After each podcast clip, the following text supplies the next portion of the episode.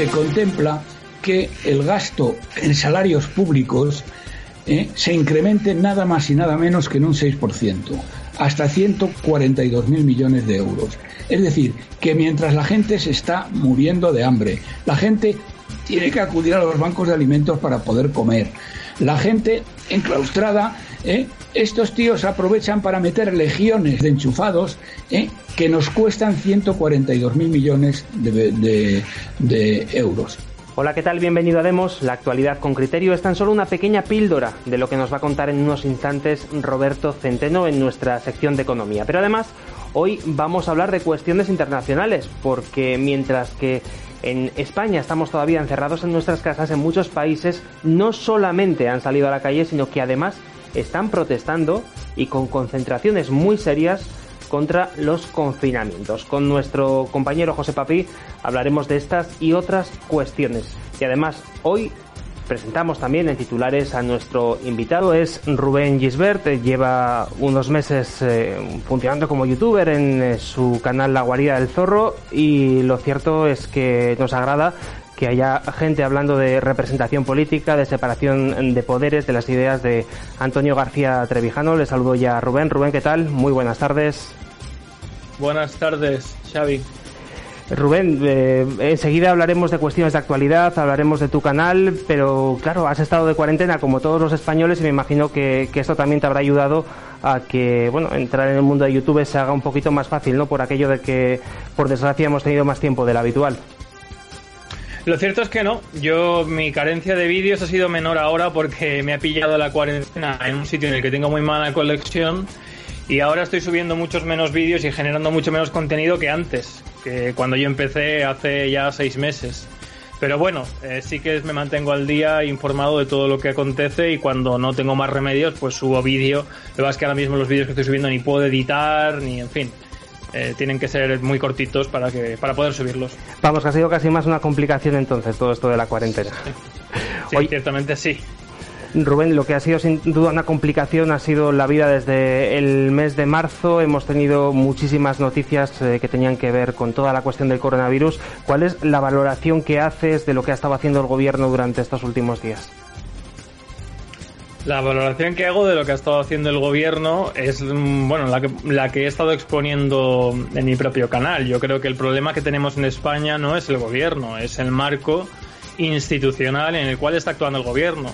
Es evidente que en una situación de crisis como la actual el gobierno puede actuar despóticamente y suprimir derechos porque estos derechos no están garantizados mediante una institución jurídica que haga que sea la libertad colectiva el sujeto político que dota a los españoles de sus derechos más fundamentales. Por lo tanto, yo considero que la actuación del gobierno no depende de su color, sino simplemente de las circunstancias y de las posibilidades que le ofrece, en este caso, el, el estado de partidos en el cual nos encontramos. Pues eh, Rubén, en breves instantes estamos contigo para analizar la actualidad y también para hablar de la guarida del zorro, ese canal que has puesto en marcha hace unos meses en el que defiendes las ideas de Antonio García Trevijano. Estamos enseguida, gracias.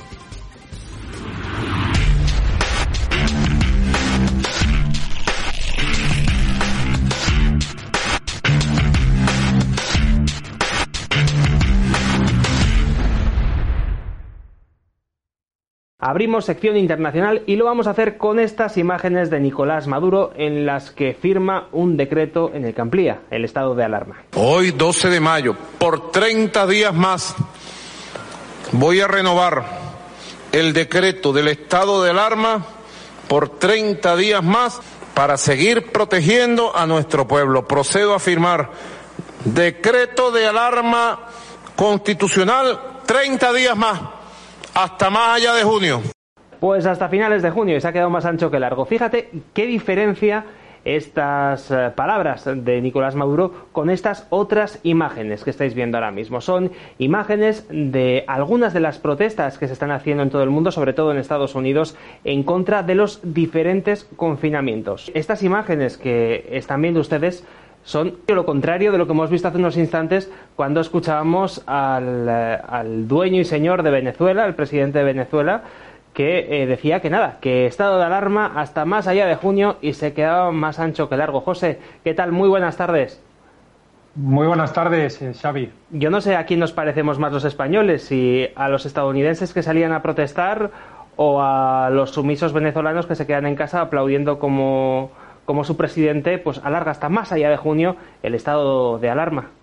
Bueno, yo creo, yo creo que las imágenes no dejan lugar a dudas, ¿no, Xavi? Eh, desde luego nos parecemos más al primer vídeo ¿no? que habéis mostrado en pantalla. En fin, en España, pues la verdad es que llama la atención que nos estemos alejando tanto por sumisos eh, de lo que está ocurriendo en tantos países, ¿no? No solo en los Estados Unidos, sino aquí también en Europa, en países como Alemania, en países como Eslovenia, eh, hemos visto imágenes en Israel, en Hong Kong, hemos visto imágenes por todo el este de Europa, en, Rusia, en Ucrania, en Serbia, eh, en fin. Es una situación en la cual, pues bueno, vemos cómo los ciudadanos eh, están protestando no de que no les dejen salir a la provincia de tal o que les dejen viajar al extranjero, no, es que están protestando de que no les dejen hacer, no les dejan hacer lo que les dé la gana. Y es que en España, claro, eh, las cosas se hicieron tan mal y tan tarde que hubo que pasar a un confinamiento total. Cuando lo que hemos visto en los países que mejor han funcionado, y haya muchas gráficas y muchos estudios que están saliendo, son aquellos que fueron introduciendo desde, desde muy pronto pues una serie de medidas progresivas que fueron incrementando o decreciendo según fuera necesario, digamos, o, según lograran controlar el colapso sanitario, ¿no? Entonces, pues bueno, los españoles eh, ya sabemos cómo, suele, cómo son, ¿no? Y, duele decirlo, duele decirlo, pero lograron aceptar un arresto domiciliario de casi dos meses y ahora mismo, pues bueno, ya se ve como, bueno, la, la nación española pues empieza a cabrearse y ya no tiene ganas de depender de que un señor que, bueno, en poco se diferencia, a mi modesta opinión, a lo que hemos has mostrado en el primer vídeo de Nicolás Maduro, aparezca los sábados o los domingos o los viernes o cuando salga, que ya me he perdido, y eh, pues bueno, nos diga si nos merecemos ser fase 0, fase 1 o fase 23, ¿no? Y bueno, pues en eso estamos y esa es otra de las grandes diferencias, que esto de las fases se ha objetivado, se ha cuantificado, se han definido umbrales en los otros países, es decir, se han marcado una serie de umbrales. Puedo, por ejemplo, comentar los de los norteamericanos, donde han dicho, pues oye, número de personas que parece que tienen una cosa que es gripe o peor, número de personas que han dado positivo en un test de COVID-19 y cómo tenemos las UCIs. Y hayan marcado una serie de niveles y todo el mundo sabe a lo que atenerse. Es decir, lo sabe a qué atenerse el ciudadano, sabe a qué atenerse el empresario y sabe a qué atenerse el gobierno también, porque lo ha dicho y, en fin, eh, eh, ha pedido la confianza de su pueblo y ha definido ahí una serie de criterios, pero es que aquí es eso, es lo de Maduro, pero bueno, es más europeo, es más moderno, con, con, en fin, con otro tono de voz y demás, pero bueno, en, poco se diferencia y la verdad es que da mucha envidia ver esas imágenes que estoy viendo ahora mismo en el programa de cómo pues ciudadanos que están acostumbrados a, disfrutar de sus derechos, pues bueno, que, no que salgan y, y, los reclamen, ¿no? Eh, ¿Qué nos pasa en España? Pues bueno, en España, como no nos hemos ganado nuestra libertad, que desde hace ya décadas y décadas y décadas, pero esto no es de la transición, viene de Franco, viene de antes, pues el pueblo español, pues eso, tiene una serie de derechos que son otorgados, pues nos los han quitado y nos hemos quedado calladitos. Yo me alegro de que esa España del millón de personas una vez y dos veces en Barcelona, que le rompió eh, los esquemas y le rompió los planes a la clase política española, en aquella entente que querían crear, la entente que dejó escapar al señor Puigdemont por la frontera, pues esa entente que querían crear con los independentistas catalanes, esos planes cayeron en un minuto. Eh, con esas manifestaciones, pues bueno, vamos a ver si en las próximas fechas eh, la nación española, el ciudadano medio, el ciudadano de a pie, que al cual le viene, es decir, que le hayan retirado la libertad parece que no fue suficiente pero ahora como el tema, el desborde económico, pues va a ser brutal, eh, la crisis económica que va a venir va a ser brutal, pues vamos a ver si por lo menos esto cabrea a este pueblo sumiso español y definitivamente, pues bueno, sale la gente a manifestarse, sale la gente a decir que no está contenta con lo que pasa.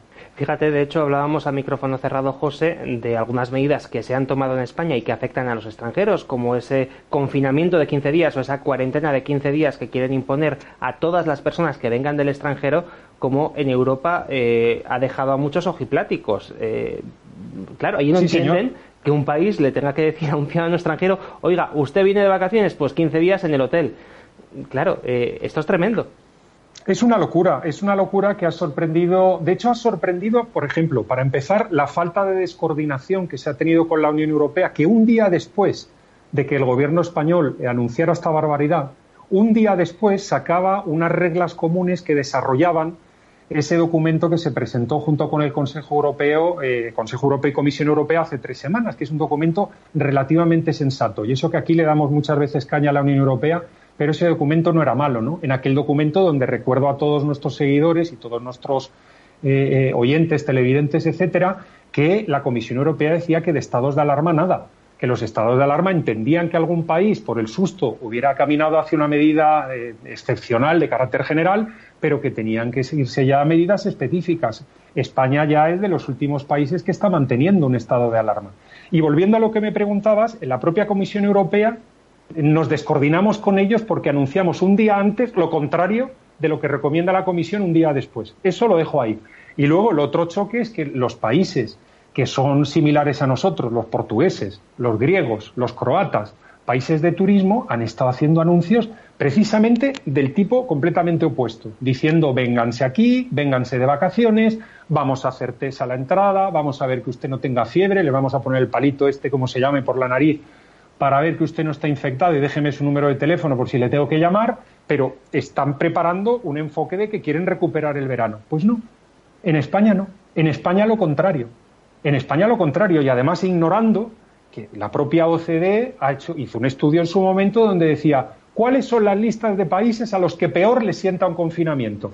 Y lo organizó conforme a tres parámetros. El primer parámetro, pues la cantidad de gente que puede hacer teletrabajo, que en España es baja, la cantidad de personas que, la proporción es baja, la cantidad de personas que pueden hacerlo. Segundo, la cantidad de gente que trabaja en sectores de atención al público, pues la hostelería, el comercio al por menor, ese tipo de, negocios, donde en España ese porcentaje es muy alto. Y luego, tercero, el, digamos, el, espacio que le quedaba a los gobiernos para dar un estímulo fiscal. ¿De acuerdo? Eh, y ahí a España le quedaba muy poco porque España vive de prestados hace más de una década vendiendo deuda a final, eh, a final de mes al Banco Central Europeo que nos rescata todos los fines de mes.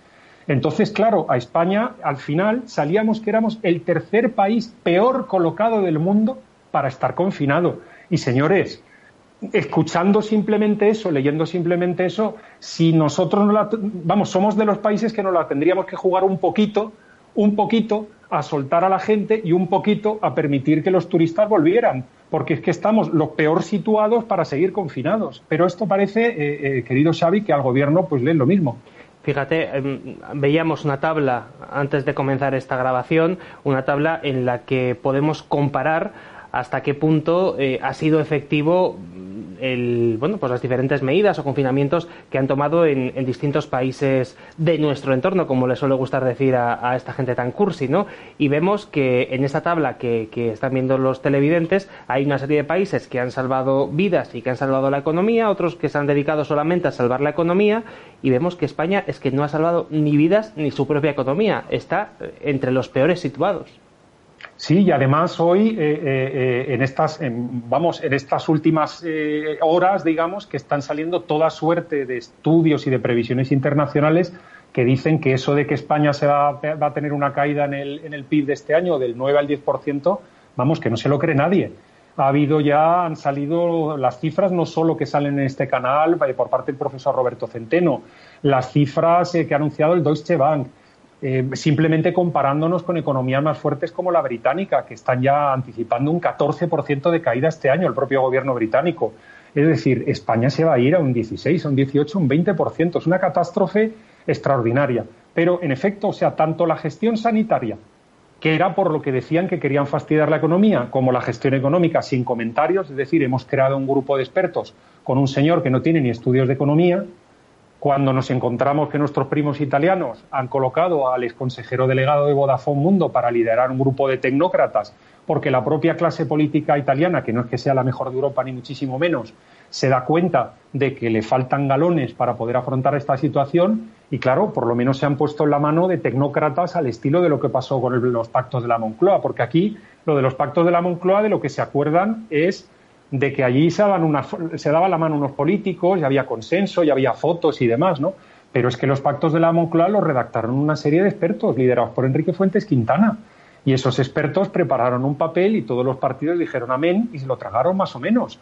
Pero es que aquí, aquí, es decir, se acaban de crear una comisión de no sé qué, que no recuerdo el nombre, y la comisión de no sé qué está liderada por un señor que no tiene estudios de economía o que no tiene estudios de ingeniería y un MBA o algo, para poder, digamos, trazar cuatro cosas sensatas para salir de aquí. Y bueno, pues en definitiva, lo que estamos conversando ahora de que los peores en lo sanitario o de los peores del mundo, de los peores del mundo en lo económico, y bueno, pues, eh, pues ¿qué, vamos a esperar? Es decir, ahora mismo en el centro de Europa están ya abriendo esta misma semana un espacio de libre circulación que ya incluye Alemania, los propios belgas, que no han tenido tampoco un comportamiento eh, muy bueno ni en lo sanitario ni, ni, en lo económico, pero vamos a ver, los belgas sí tenían, por ejemplo, cierto margen en el tema del estímulo fiscal. A los autónomos les han puesto un pequeño sueldo, el mismo sueldo que les han puesto los ingleses, los holandeses y tantos otros países a los que tenían un problema. Es decir, ¿en qué cabeza cabe? Y no estoy cambiando de tema que estén intentando prometerle a la población una renta universal, una renta mínima universal, cuando no han sido capaces de lo menos, que es de darle a los autónomos, a los trabajadores, por lo menos una garantía de tres meses hasta que se les pudiera desconfinar. Es que es un chiste, es un chiste que se esté diciendo que vas a dar la renta universal urbi et orbe y que no puedas pagar tres meses para que los autónomos y los trabajadores pues, pues no estén muertos de miedo pensando voy a volver a mi empresa después del ERTE o voy a poder volver a reabrir mi negocio o a ver qué va a hacer el, el hombre este, eh, en fin, que no lleva chándal, por volver a la broma de, de, mal gusto de lo que hacíamos de sobre Nicolás Maduro, este hombre que no lleva chándal pero lleva traje, pero que se comporta de la misma manera porque aparece una vez a la semana y me dice qué es lo que va a ser de mí, porque no me lo quiere dar ni conforme a umbrales cuantitativos, ni quiere por lo menos imitar a los países que tenemos alrededor. Pues bueno, en España hay gente que no puede ni salir a comprar el pan todavía a la hora que le da la gana, porque tienen que estar en la fase esta cero o menos uno, como se llame, y tenemos ahora mismo no sé cuántos países de Europa que ya están generando una zona de libre comercio y ahora mismo pues nos encontramos que esta misma semana, eh, en concreto el sábado, un viajante alemán se va a coger, se va a subir a su coche, va a poner ahí su catálogo de productos y se va a ir tranquilamente a seguir vendiendo y a seguir trabajando y a seguir creando riqueza para su empresa y para poder mantener a su, a su, familia. Y sin embargo, el mismo viajante español no sabe qué va a hacer, porque depende de lo que le van a decir en Telesánchez, pues esta semana sin atención a ningún tipo de, digamos, de criterio objetivo, digamos, y serio que permita dar certidumbre para que salgamos de esto. Pues José, nos hemos quedado sin tiempo, solo nos queda saber si finalmente tendremos en España un rescate, un autorrescate o qué es lo que va a ocurrir en los próximos días pero sin duda el futuro pinta muy negro. Desde luego, desde luego que sí, las noticias son muy malas en lo económico, lo llevamos diciendo aquí en Demos desde hace cierto tiempo, pero señores, yo lo vuelvo a repetir, lo económico ha desbordado a lo político. Sigamos hablando de Sánchez, de Iglesias, de Vox, del PP, de Ciudadanos, todo esto es fenomenal. Pero señores, me repito ya por quinta vez, lo económico ha desbordado a lo político y esta grabación queda ahí, querido Xavi, y quien quiera que la vuelva a ver dentro de unas semanas. Pues precisamente de lo económico vamos a continuar ahora hablando en eh, Demos y lo vamos a hacer con Roberto Centeno.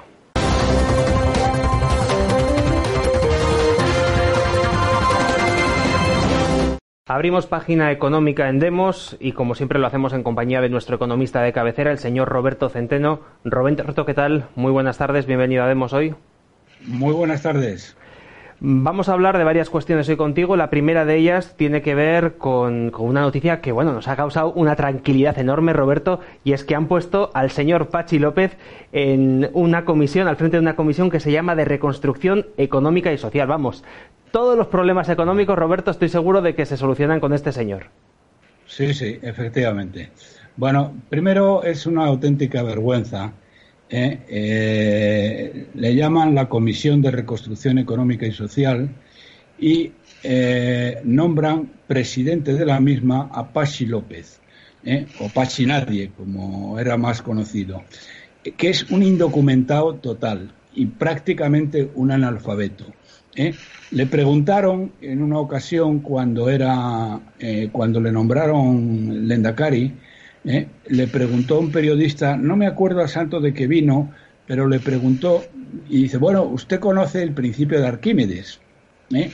le, dijo. Y dice, dice, claro, pero ¿cuál de ellos? Le preguntó el tío. Tú fíjate qué personaje. Bueno, pues este personaje, analfabeto por más señas, es quien va a presidir la comisión de eh, reconstrucción económica y social. Y el vicepresidente es peor si cabe, porque este es un comunista que es eh, secretario general del Partido Comunista, y, eh, pero no es un secretario general como aquellos otros secretarios generales del pasado, no, no. Este es un piernas que todo su mérito consiste en que había hecho de intermediario en La Habana, era el representante en La Habana de un grupo colombiano narcoterrorista, eh, las FARC, y era su representante en La Habana. Bien, pues este es, estos son el presidente y el vicepresidente, que naturalmente van a ir a por una agenda ideológica total y absoluta. Lo que van a hacer es bendecir el hecho de que eh, se incremente el empleo público. En, fíjese hasta qué punto eh, fíjense hasta qué punto ha llegado el tema, que han contratado, aprovechando el tema de la, del estado de alarma, esta chusma filocomunista que nos gobierna eh, ha hecho muchas barrabasadas. Pero una de ellas ha sido, por ejemplo, en relación con el eh, tamaño del sector público, ha sido re, no sé cómo llamarle, reconstruir o, eh, bueno, eh, cambiar eh, los contenidos de cinco ministerios.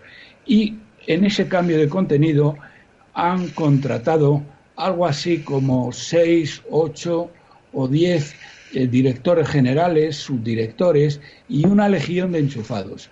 Tan es así que en la en el, plan de estabilidad que envió el gobierno, de este gobierno filocomunista, a Bruselas hace una semana, semana y media, ¿eh?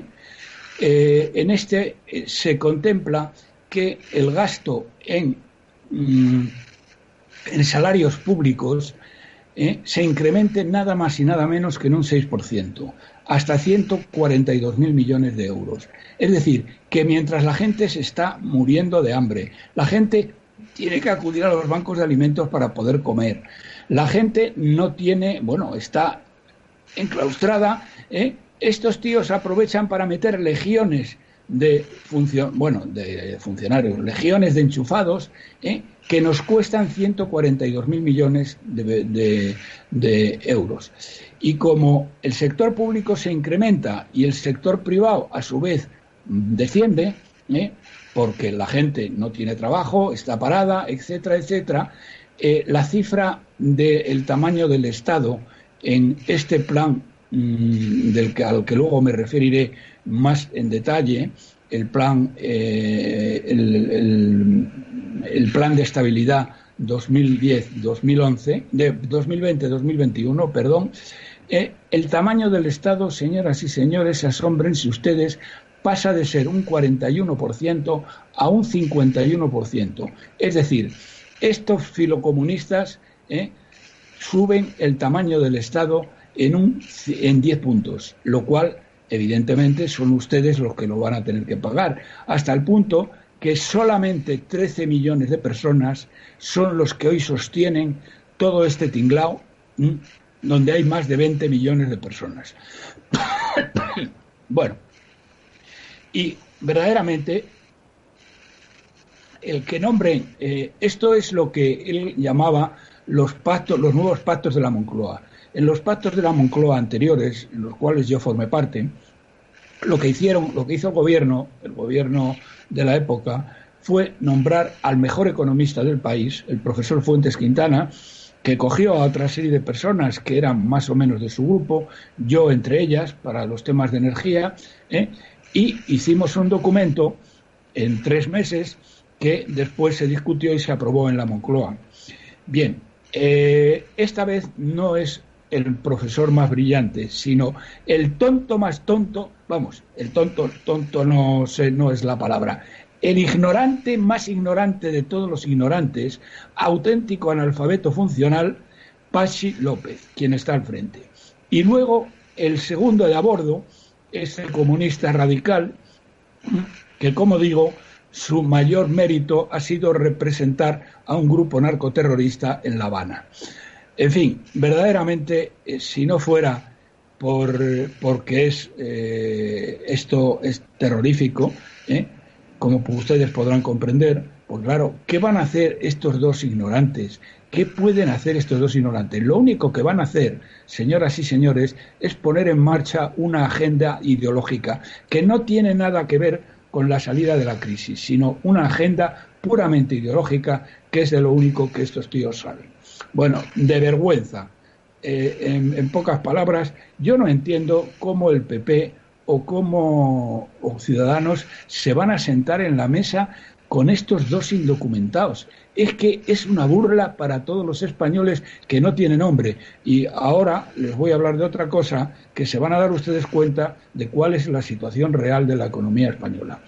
Y lo que les voy a hablar ahora es que ayer eh, un grupo de economistas y profesores independientes enviamos una carta, porque es la misma, una carta a la Comisión Europea y al Banco Central Europeo. En concreto, se lo enviamos a la presidenta de la Comisión Europea, eh, la señora Ursula von der, Leyen, eh, y a los responsables económicos de la Comisión. Y en el caso del Banco Central Europeo, se lo enviamos a Christine Lagarde.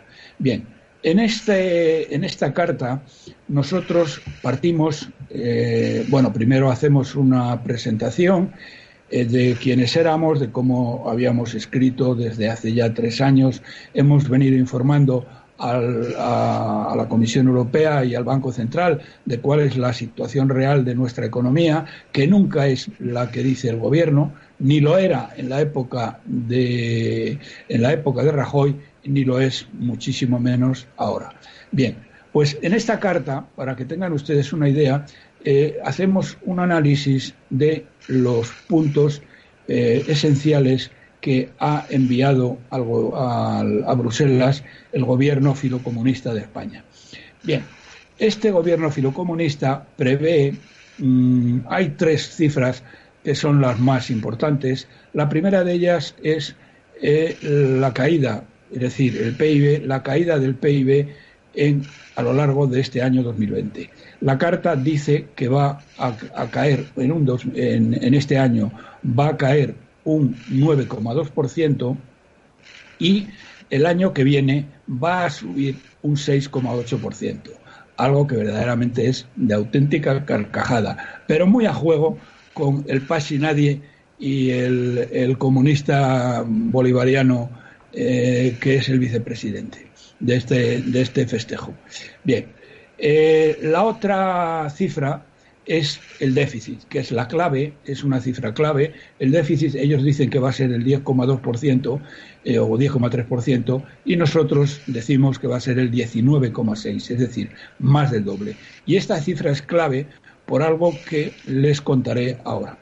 Pero bien, nosotros lo que hacemos en esta carta es decirle que eh, las cifras enviadas a Bruselas por este gobierno filocomunista no se tienen en pie, son toda pura fantasía y hacemos el cálculo, en primer lugar, del PIB. El cálculo del PIB lo hemos hecho de tres, bueno, en base a tres datos distintos. El primero eh, lo que ha ocurrido en el primer trimestre del año, que ha caído un 5 y pico por ciento. En segundo lugar, eh, lo que va a ocurrir en el, tercer en el segundo trimestre con los PMIs, que están en el punto más bajo de su historia. Los PMI son unos indicadores económicos de lo que va a suceder en, el mes siguiente de que, de que se hacen y que se emplean en todo el mundo porque son unos índices de gestores de compras que mm, calculan con muchísima precisión lo que va a ocurrir en el eh, trimestre que viene después, que en este trimestre va a caer la economía casi un 20%, para que tengan ustedes una idea de la, brutalidad que, esto supone. Y en tercer lugar, lo que hacemos para calcular la cifra que nosotros, eh, para, bueno, para poder estimar una cifra, hemos cogido los principales sectores afectados por la crisis, el más importante de ellos es el turismo, y entonces lo que hemos hecho para todos es lo mismo que hemos hecho en el sector eh, turismo. El sector turismo, en primer lugar, lo que hacemos es determinar cuánto, qué parte del PIB tiene cada uno de estos sectores. El sector turismo en concreto tiene el 15% del PIB, representa el 15% del PIB. ¿Y qué hemos hecho? Bueno, con la patronal del sector, más los datos aportados por Iberia y por Renfe, ¿eh? hemos calculado, como calculan ellos, ellos calculan que su volumen de negocio va a bajar en 124.000 millones, que eso es un 10% del PIB. Por lo tanto, el sector turístico solamente, solamente el sector turístico va a suponer una caída del PIB del 10%. Eh, después vamos con la construcción, que es el 14% del PIB. Pues también el índice sintético de la construcción y aquí eh, calculamos que la construcción que está cayendo y va a caer mucho más todavía y van a caer los precios de la vivienda en forma muy significativa, se lo digo a ustedes para que tomen nota, porque si quieren comprar algo ahora, espérense y si quieren vender algo, vendan cuanto antes, porque en cuanto más tiempo esperen, menos valdrá eh, su piso o menos valdrá su, su inmueble que quieran ustedes enajenar. Bien. Eh, después viene el sector del automóvil. Aquí hacemos lo mismo. El sector del automóvil representa el 10% del PIB de España. Bien, pues la patronal del sector, que se llama ANFAC, ¿eh? Eh, lo que dice es que el sector va a caer, la producción va a caer un 30%. Por lo tanto, el 30% del 10% son tres puntos de PIB. Y así vamos haciendo con todos. ¿Y qué es lo que nos da? Pues fíjense ustedes que lo que nos da es el 19,9%. Agárrense ustedes. Pachi López eh, y señor comunista bolivariano, a ver si se enteran. Lo que va a caer la economía no es el 9%, es el 19,9%, es decir, más del doble de lo que ha eh, de lo que ha enviado a Bruselas esta señora, eh, bueno, la, vicepresidenta económica de este gobierno comunista bolivariano, para que vayan tomando nota.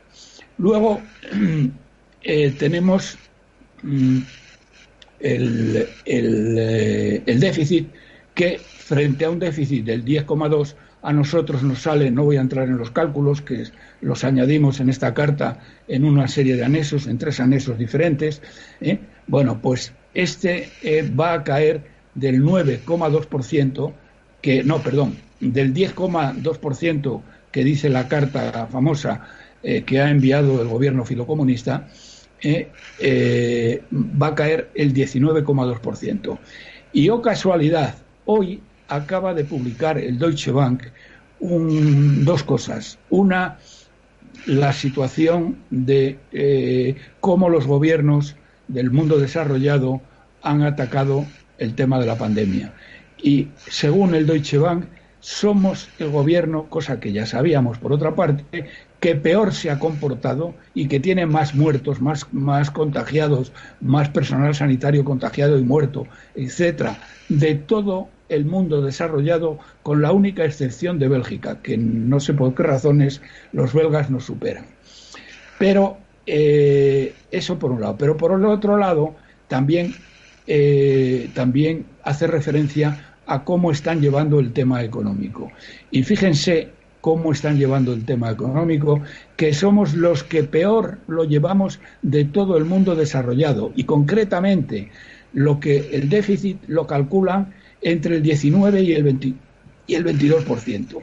Es decir, el gobierno filocomunista lo calcula en el 10, nosotros lo hemos calculado en el 19.6 y el banco, el Deutsche Bank lo calcula hoy entre el 19 y el 22%. Es decir, horquillado más o menos entre las cifras que damos nosotros, que serían las más optimistas, en todo caso, eh, de las que da el Deutsche Bank hoy que han salido las cifras y lo han publicado, lo cual me alegra infinito porque la recepción de nuestras cartas, que será la semana que viene, va a coincidir con estos datos que tienen encima de la mesa las personas a las cuales estamos dirigiendo eh, nuestras cartas. Bien, este índice, este, perdón, este, eh, estas dos cifras, el PIB y eh, el déficit son esenciales a la hora de determinar algo que es clave porque hace la diferencia entre que España tenga que ser rescatado o España no tenga que ser rescatado. ¿A qué me estoy refiriendo? A la relación entre, el PIB, entre la deuda y el PIB. Hemos calculado dos relaciones con, el nuevo PIB, naturalmente, con una caída del 19,9% y la deuda con un incremento del déficit de este año, ¿eh? el 19,6%. Bien, eh, lo que nos da, hemos calculado de dos formas distintas. Hemos calculado la deuda según protocolo de déficit excesivo, que es la que publica toda la prensa y la que ustedes ven, pero que no es toda la deuda, y la deuda total que publica el Banco de España. Bien, la deuda total es 350.000 millones más que la deuda según protocolo de déficit excesivo. ¿Y qué tenemos? Primero, que la deuda según protocolo déficit excesivo partido por el PIB, el nuevo PIB, ¿eh? es del 141%. Y la deuda total partido por el PIB es del 175%. Bien, ¿esto qué significa, señoras y señores? Significa que España no puede asumir eh, la devolución de esta deuda y España tiene que pedir un rescate, exactamente igual que el que pidió Grecia en su momento. Aquí falta por saber, hacemos esta salvedad eh, y lo decimos en la carta y dice, bueno, eh, Grecia pudo ser rescatada, pero claro, el problema de España, como bien saben ustedes, es mucho más grave porque la economía española es seis veces y media más grande que la economía griega. Y la pregunta aquí es, ¿va a tener capacidad la Unión Europea para rescatarnos? Y la respuesta es que claramente no. Eh, ¿Y entonces qué pasaría? Pues que tienen que hacer eh, lo que llevamos muchísimo tiempo diciendo. ¿eh? Tienen que acabar con el Estado de las autonomías, porque el Estado autonómico supone un despilfarro de 100.000 millones de euros. En la carta les explicamos, con, no, no con mucho detalle, pero sí cifras principales. Por ejemplo, le explicamos que solo las duplicidades entre administraciones públicas cuestan 36.000 millones de euros. Les explicamos que hay 3.000 empresas públicas totalmente inútiles que solo sirven para enchufar a gente y para ocultar deuda. Y les explicamos cómo el anterior ministro de Hacienda, Montoro, dijo que había de los 3.200.000, 3.300.000 empleados públicos, 2 millones habían entrado a dedo o con oposiciones a medida. Y por lo tanto, o acaban con esto de raíz o España ni siquiera podrá ser rescatada. De todas maneras, si España es rescatada, eh, y con esto termino, que sepan nuestros oyentes que las pensiones tendrían que bajar un 40% y los salarios públicos bajarían también un 40%. ¿Eh? Es decir, que, mm, bueno, ya ven ustedes lo que nos espera con esta situación. Pues hay que, Roberto, ese análisis que nos traías hoy a Demos. Eh, lo cierto es que el futuro da miedo, escuchando los datos económicos que nos has traído hoy a, a, este canal, pero bueno, es lo que nos va a tocar vivir y contra lo que nos va a tocar luchar. Roberto, nos vemos en siete días con más análisis, con más economía y con más criterios. Si Dios quiere. Muy bien.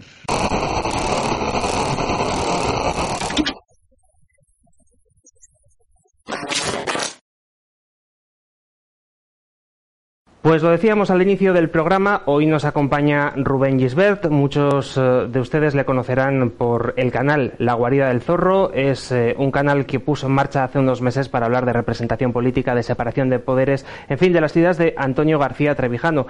Así que le saludamos ya. Rubén, ¿qué tal? Muy buenas tardes otra vez.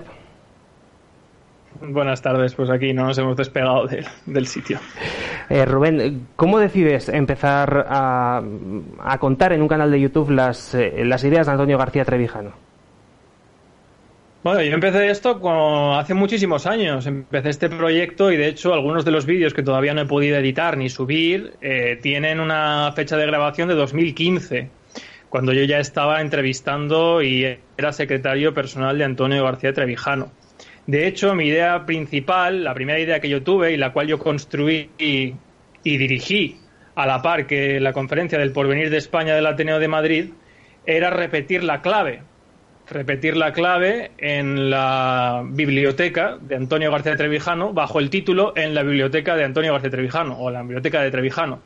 Lo que sucede es que el modelo comunicativo que yo consideraba que era necesario para divulgar las ideas de don Antonio, pues don Antonio ya, dada su edad y yo entiendo que ya ha dado cierto, pues tantos años de lucha y tantos años de ostracismo, impiden hacer el modelo de comunicativo que yo tenía en mente.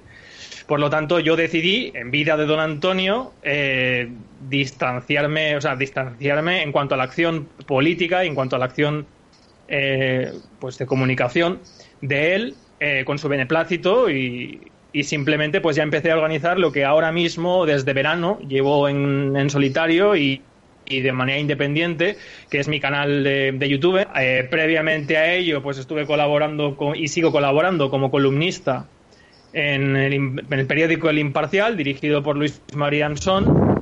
Y animo con esta introducción y esta explicación animo a cualquier oyente que haya asimilado las ideas de don Antonio, indistintamente de la agrupación en la cual se encuentre o de la asociación en la cual se encuentre, a hacer exactamente lo que he hecho y lo que creo que muchos deberíamos hacer, que es empezar a difundir las ideas y no a repetir lo que decía don Antonio como lo decía don Antonio, sino a llevar ese mensaje a cada rincón de España desde nuestra propia manera de ser los que, los que llevamos tantos años escuchando los mensajes de don Antonio, justamente tenemos la ventaja de haber estudiado y haber asimilado ese mensaje, haberlo contrastado, haber ido a las fuentes, y eso es lo que debemos hacer, bajo mi punto de vista. Hoy tenemos con nosotros en esta charla con Rubén Gisbert también a otra persona que estuvo muy cerca de Antonio García Trevijano, que también fue su alumno, es eh, Pedro Gallego. Pero mm, lo cierto es que es bueno que Internet eh, sea de alguna manera la plataforma por la que las ideas de don Antonio están llegando a muchas personas. Sí, eh, desde luego, y me alegro. Además, mm, yo a Rubén creo que solo hice una vez un programa con él. Yo tengo más de 129 programas en Radio Libertad Constituyente. Eh, he sido amigo íntimo de Antonio en su última etapa. He trabajado con él también en su profesión de abogado. Participé en los simposios de Santo Domingo la Calzada.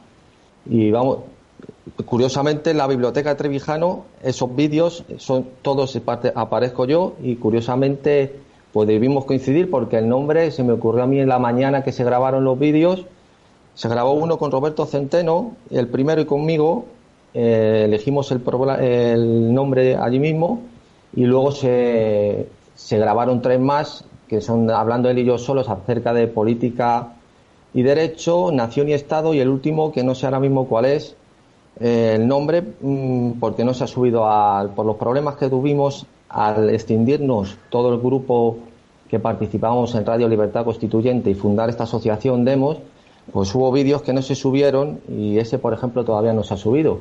Pero de todas maneras, me congratula que esté aquí con nosotros también defendiendo las ideas de, de Antonio. Pues si os parece, caballeros. No, el primer, no, perdón, el primer programa no se llegó a emitir nunca y en ese participaba yo como moderador y ya se llamaba entonces en la biblioteca o la biblioteca de don Antonio y fue con don Raúl Canosa Usera, decano de Derecho de la Facultad de Constitucional y con el magistrado Daniel Sancho. Lo que sucede es que ese programa lamentablemente jamás llegó a ver la luz, aunque sí que tenemos, bueno, ahí tengo registro de ello, pero me, también me, me congratula que Pedro haya continuado con esa labor, que bueno, en un principio o al final no fue exactamente lo que lo que teníamos en mente, pero desde luego sirve y es material que ha quedado ahí para que mucha gente conozca las ideas de don Antonio, ¿no? que es el final del objetivo.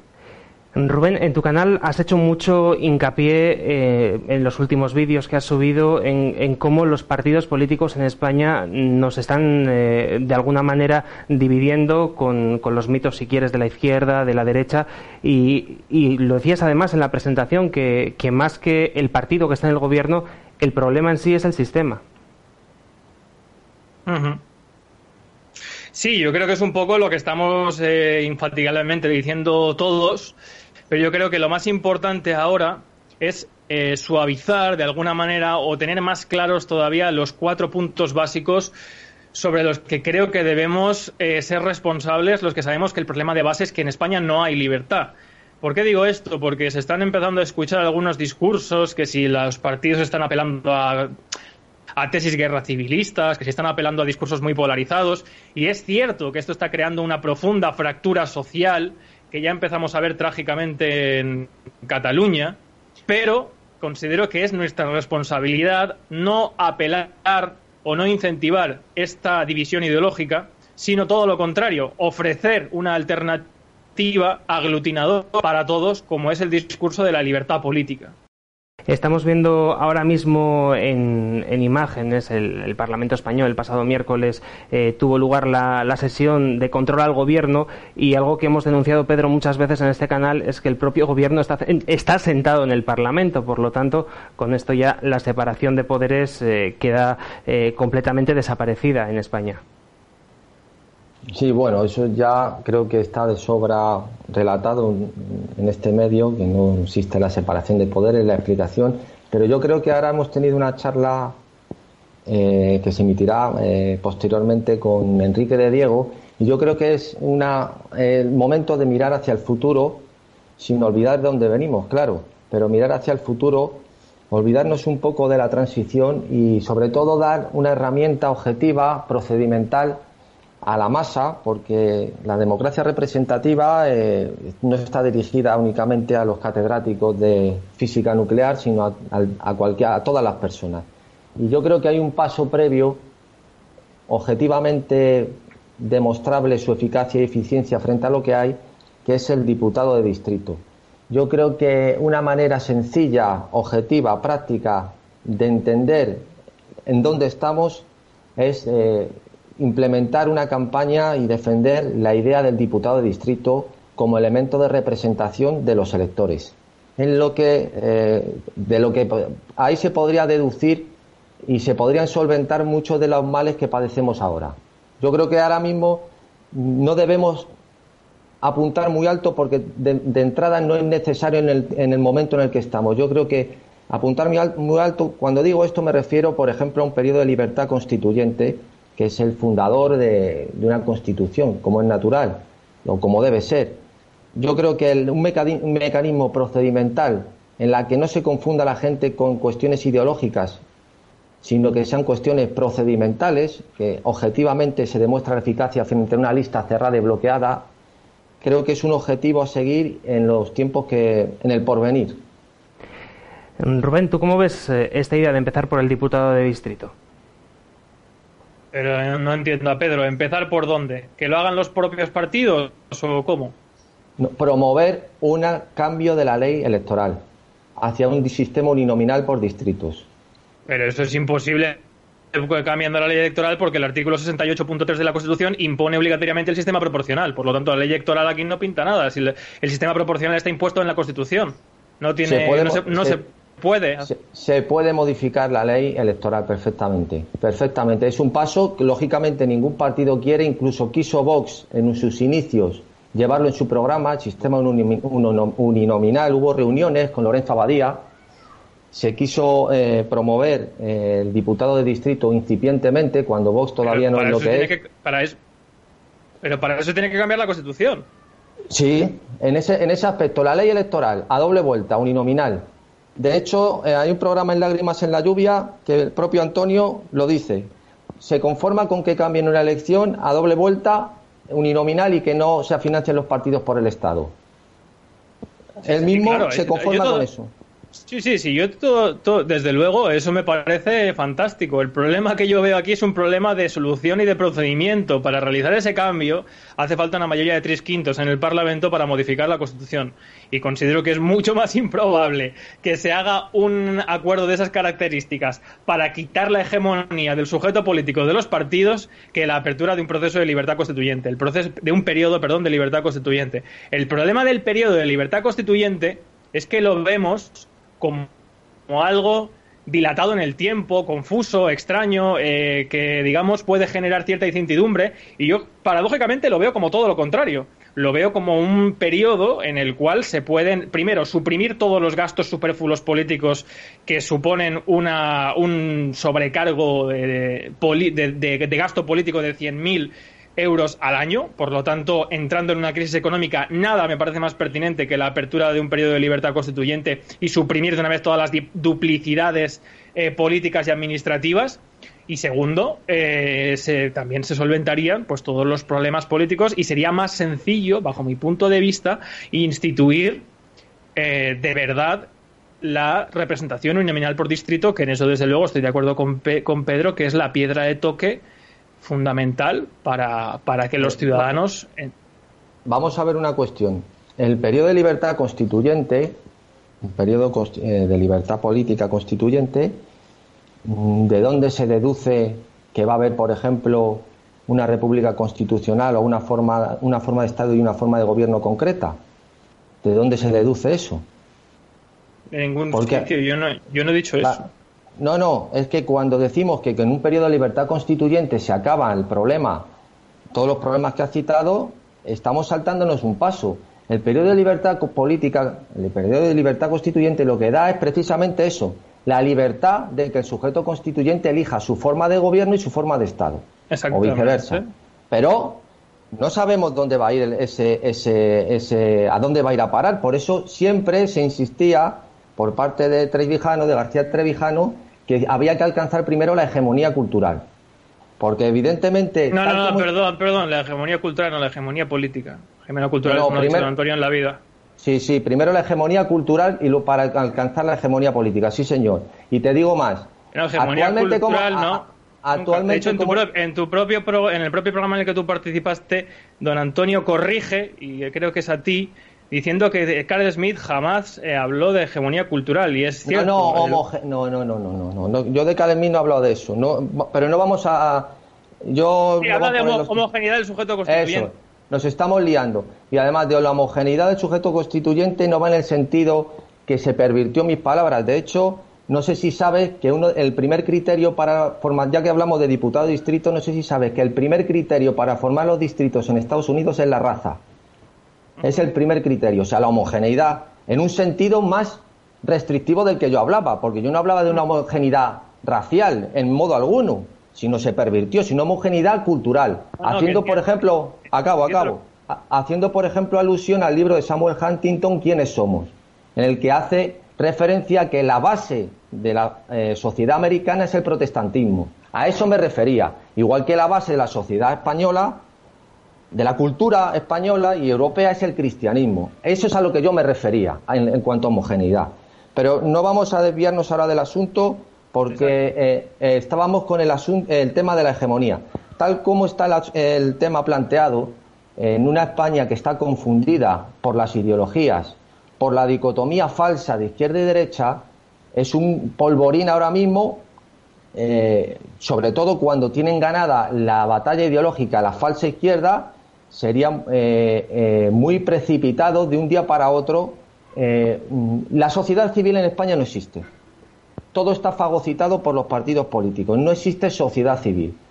Todo está fijado por ideas y representaciones que identifican, representaciones no, por identificaciones que tiene la gente con cierto partido, con ciertas señas de identidad que le proyectan ciertos partidos. Y, en España un, periodo de libertad constituyente ahora es infinitamente más peligroso que dentro de un tiempo en el que se establezca una hegemonía cultural y que se, entiendan por lo menos ciertas reglas de juego. Claro que es lo suyo y es lo, lo, ideal para tener la libertad política. En eso tú y yo no vamos a discutir, estamos totalmente de acuerdo. Lo que pasa es que tenemos que saber que mucha gente da por hecho que el, que el hecho de que exista un periodo de libertad constituyente ya da paso directamente a la democracia representativa y a, como forma de gobierno y a la república constitucional como forma de Estado. Y eso está por ver. Es decir, lo, eh, lo, que se da en el periodo de libertad constituyente es la libertad política, la única libertad que considera García Trevijano que existe, que es la constituyente para decidir eh, el futuro de una nación política a través de una constitución. Pero mucha gente se salta el paso ese que ya da por hecho que ese periodo va a dar una república constitucional.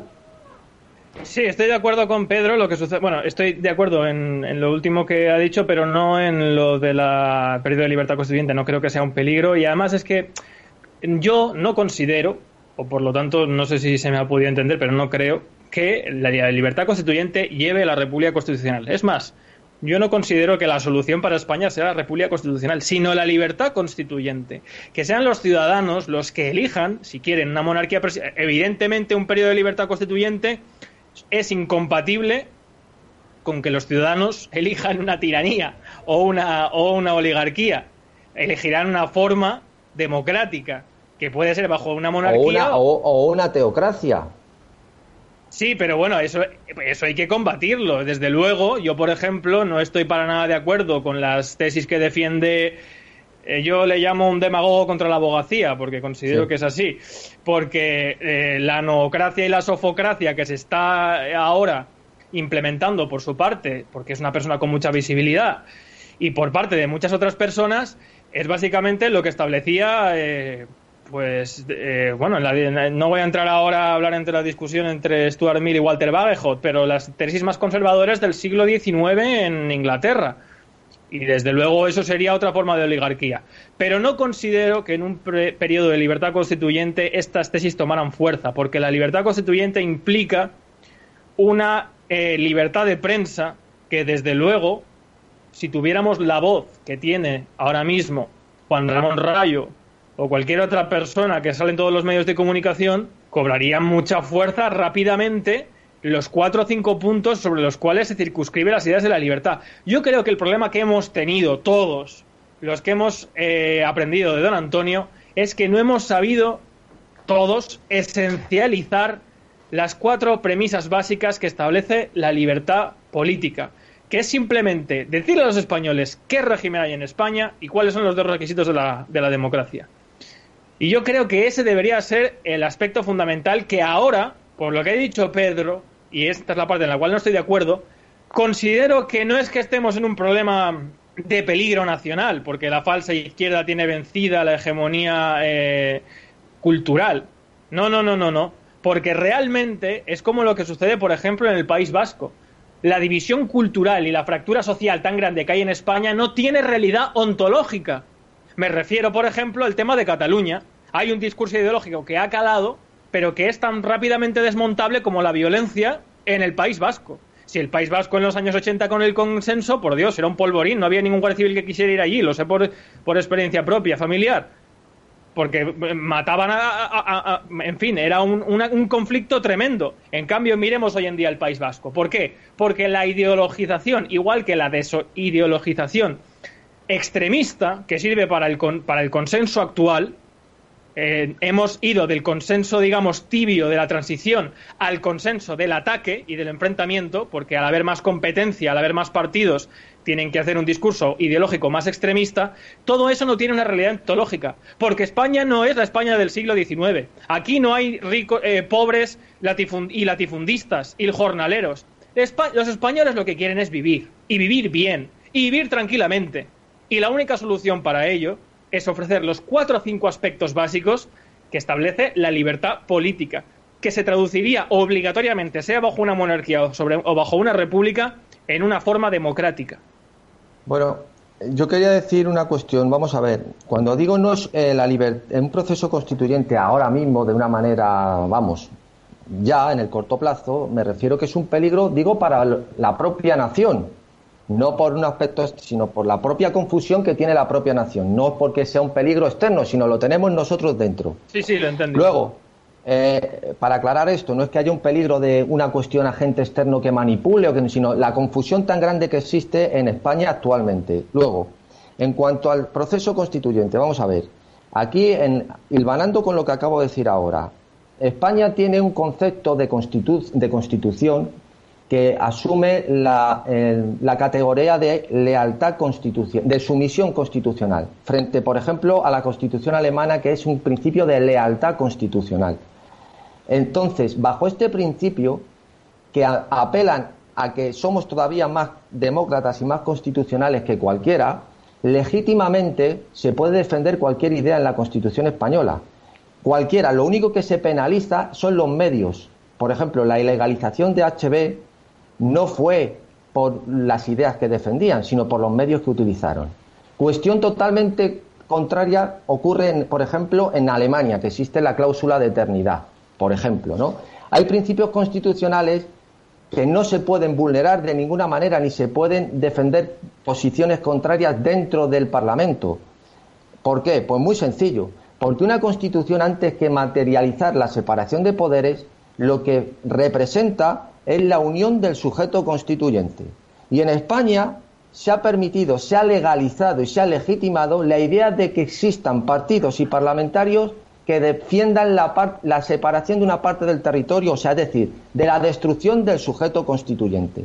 Esta aberración es totalmente singular en la historia del constitucionalismo mundial. No existe ninguna constitución que tolere, cuando hablo constitución, estamos dando por válido lo que tenemos como constitución, para que nos entendamos en esta conversación y mm. nos entiendan los oyentes.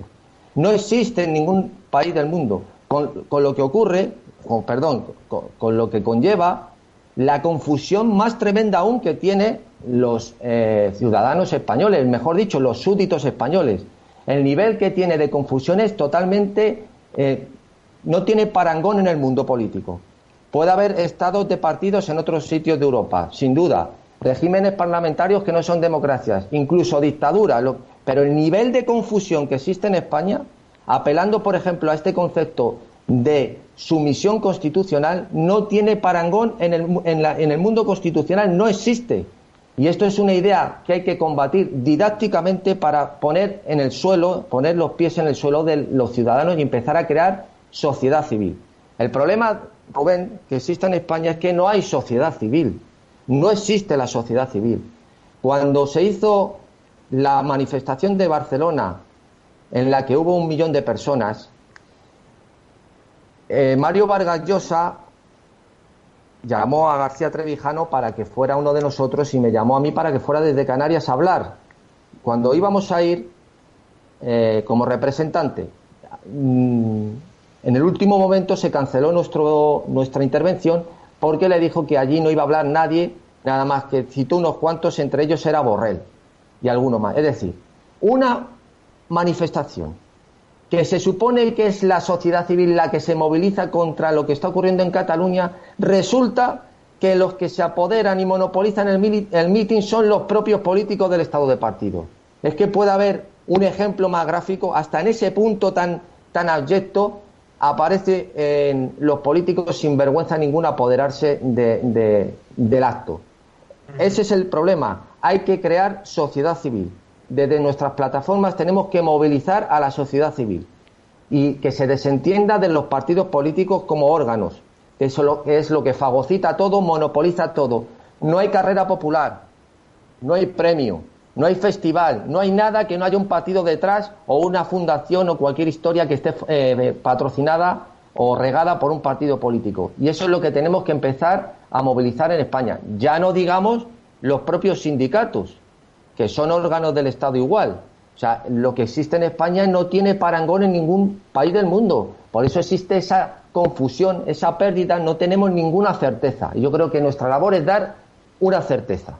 Sí, eh, bueno, yo estoy de acuerdo con lo que dice Pedro. Ahora lo que yo por eso digo a mis oyentes y a la gente que me escribe que ahora estamos en el paso uno, que es el paso de difundir una idea, una hegemonía política, política, no social, por eso he hecho antes la puntualización, no por nada, para que los ciudadanos entiendan que efectivamente el problema que tenemos, yo no creo que no, haya sociedad civil, yo sí que pienso que existe sociedad civil. Lo que sucede es que la sociedad civil está secuestrada por el Estado, como sucede desde el fascismo, que residualmente a, su mayor logro es de lo que vive hoy en día el Estado de partidos en España, en Italia, en Portugal.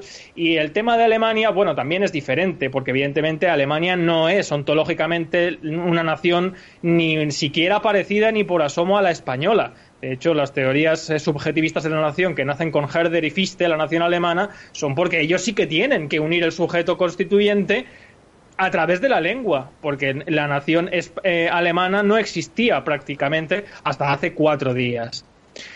Yo considero que la perdona, perdona, eso por ejemplo que está citando, perdona esta coda que te meta porque creo que es muy importante que apelas a Fichte, eso es los discursos que dio en 1806 o 1807 sobre el concepto de nación cultural.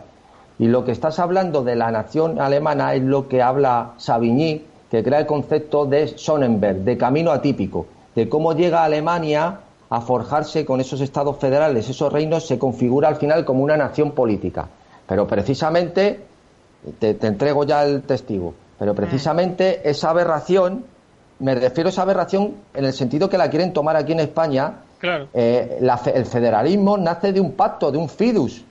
¿Cómo van a crear un Estado federal en España cuando han sido España siempre una nación unívoca? Eh, no ha habido diferentes naciones ni diferentes reinos y, en el sentido actual del término.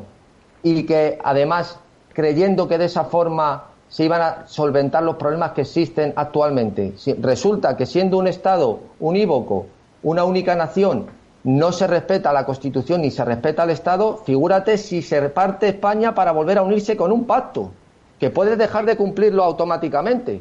Claro, claro. Esta, pequeña, perdona que te haya interrumpido, pero esta pequeña aclaración porque muchos creen, entre ellos Santiago Muñoz Machado, que se soluciona el problema de España creando constituciones autonómicas.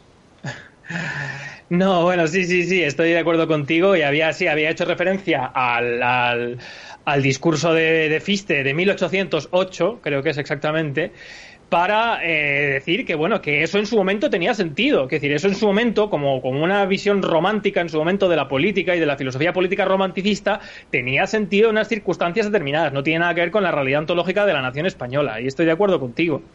Pero evidentemente yo creo que ahora mismo pongamos, o sea, yo creo que el principal enemigo que ahora mismo tenemos es todo el Estado y todos los medios de comunicación que van a intentar eh, parar como sea cualquier movimiento que pretenda cívicamente y pacíficamente eh, pues instituir una separación de poderes o la apertura de un proceso de libertad constituyente para que se instituya la separación de poderes y la representación uninominal y sobre todo también los nacionalismos. Si imaginemos que mañana, por lo que sea, porque triunfamos nosotros o por una eh, disolución de la Unión Europea y una intervención extranjera, lo que sea, se deshace el Estado actual, el Estado de las autonomías. El elemento residual culturalmente que quedaría sería el de, los nacionalismos. Tendríamos que luchar contra esa perspectiva porque se ha vendido como una em, lucha, digamos, o una insignia cultural de reconocer la diversidad regional que compone la nación española. Y eh, ahí es donde está lo más difícil, creo yo. Donde está lo más difícil era lo que yo, don Antonio decía, la conciencia de la unidad de España, la conciencia de España como hecho nacional. Eso es lo más complicado. Pero por eso yo ahora mismo, hasta que no mm, tenga adelante a una persona que requiera ese discurso, intento siempre no abordar ese tema porque es muy complicado para la... Si ya es complicado, yo me estoy encontrando con personas que no saben distinguir entre legislativo y ejecutivo, me acuerdo en el máster de acceso a la abogacía que un compañero me hizo una pregunta un día diciéndome, pero de lo que hablas, a ver, ¿qué diferencia hay entre Estado y nación? Un abogado me preguntaba qué diferencia hay entre Estado y nación. Entonces, ahora abordar términos como que sí que son necesarios, pero por el enemigo residual que va a quedar. Pero creo que deberíamos, como digo, esencializar el discurso y basarnos única y exclusivamente en los males que ha generado esta partitocracia, en los males, en que esos males han acentuado y nos han llevado a la crisis actual, no el coronavirus, y que las soluciones son simplemente la institución de la separación de poderes y el principio representativo. Creo que con eso y con perseverancia y difusión ahora mismo se dan las condiciones prerevolucionarias para poder actuar sin perjuicio de la nación española. Y no hay que tener miedo, como decía el propio don Antonio, a que las naciones sean libres, igual que los niños cuando em, aprenden a andar es normal que se caigan, que tengan tropiezos, pero no por eso podemos estar hasta los 40 años llevándoles de la mano o poniéndoles ruedecitas en las, en las bicicletas. Nos queda muy poquito tiempo, Pedro, todavía nos queda para una intervención. Vale, pues nada, yo creo que para seguir sintetizando, ir acabando, yo creo que actualmente eh, nuestra misión es hacer una labor didáctica. Creo que, mm, entre otras cosas, la explicación procedimental, como digo, del diputado de distrito, además, conlleva indirectamente una serie de elementos que no son únicamente los de la representación, que es a lo que apelabas antes, como es natural, sino que no es lo mismo, aunque sea del mismo partido que actualmente ostenta ese, ese cargo, un diputado elegido uninominalmente de un partido del PSOE, por ejemplo, que un diputado del PSOE eh, que esté en una lista, que, esté en esa diputación, en esa circunscripción electoral por una lista. Es decir, ya la, libertad, vamos a decir política, en el sentido de acción de ese diputado, no tiene nada que ver eh, eh, al ser elegido directamente por sus electores y depender de ellos que, el, que, que el haber sido puesto por el jefe del partido en una lista. Entonces, indirectamente implica una serie de procesos que poco a poco yo creo que la gente puede ir viendo la eficacia, material.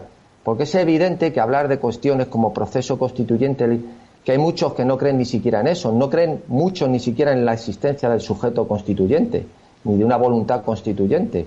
Ahí está, por ejemplo, la discusión que tuve, ya que estamos en esto, lo cito, con Gabriel Albiac en el simposio de Santo Domingo de la Calzada, que al final hubo, vamos, eh, la cosa se puso tensa al final, sobre todo cuando tuvo que intervenir, García Trevijano desde el palco y Alberto Vuela porque él niega totalmente eso.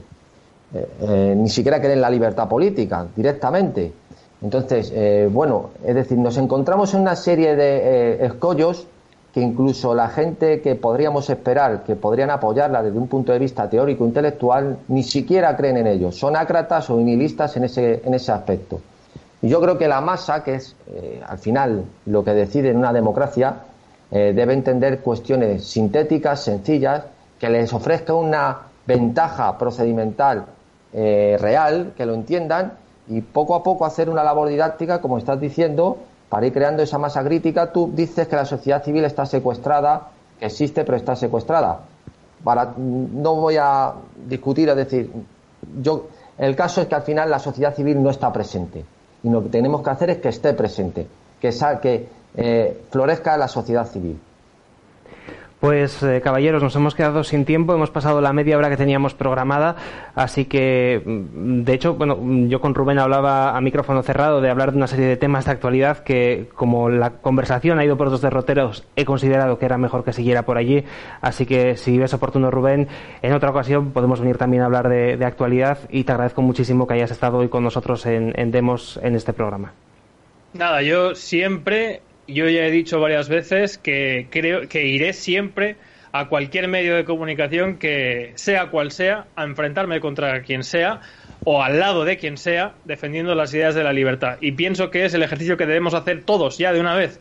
Dejar de, de dejar de intentar decirle a los demás lo que hemos aprendido y aglutinarlos en un mismo discurso que nos pertenece a todos por el mismo hecho de ser hombres y mujeres, que es el de ser libres e independientes. Así que gracias por la invitación y encantado de haber estado con vosotros. Pues eh, gracias Rubén, gracias también Pedro por habernos acompañado hoy. Nosotros cerramos aquí. Un gusto.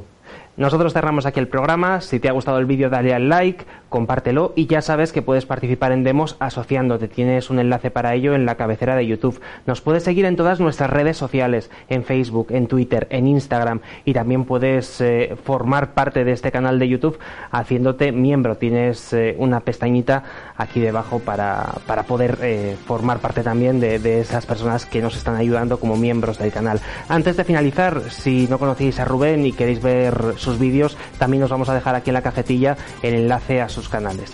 Volvemos el próximo lunes con más criterios. Hasta entonces, que pases un feliz fin de semana.